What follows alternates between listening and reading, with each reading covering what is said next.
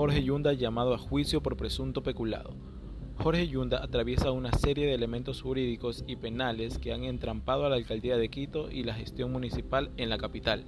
Después de pedidos de remoción, enredos legales, apelaciones e investigación de jueces y familiares de Yunda, él continúa al frente del cabildo. Ya se cumplieron tres meses de haber sido aprobada su remoción. En el ámbito penal, Yunda fue llamado a juicio por presunto peculado en la adquisición de 100.000 pruebas de la detección de COVID-19 por parte del municipio. En el monto de ese contrato se puede evidenciar que fue de 2,4 millones con la empresa Salumet SA. El 29 de septiembre se prevé la audiencia de juzgamiento en contra de Yunda y 13 personas más que estarían implicadas en el presunto peculado.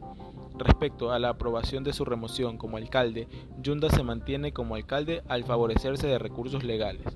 Mediante allanamientos e incautaciones dentro de la investigación por peculado por la adquisición de pruebas PCR, la Fiscalía descubrió información en un celular que, aparentemente pertenecía a Sebastián Yunda, hijo del alcalde, Yunda en el que existían conversaciones vía WhatsApp que revelarían el cometimiento de actos de corrupción como negociados con horas municipales, ubicación de personas en cargos públicos, etc., dentro del municipio de Quito.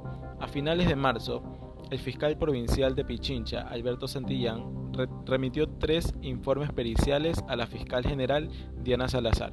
Explicó que existen mensajes de texto sobre situaciones que ameritan ser investigados, pues señaló los mismos conllevarían conductas penalmente relevantes que, podían, que pondrían en riesgo o lesionarían bienes jurídicos.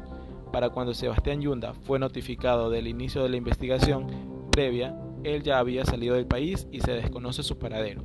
En ese equipo celular se encontraron, según la pericia, detalles de conversaciones de índole judicial, se menciona información de contratos y proyectos de la ciudad de Quito con empresas nacionales y extranjeras. Se determina el cambio de autoridades de instituciones del municipio de Quito.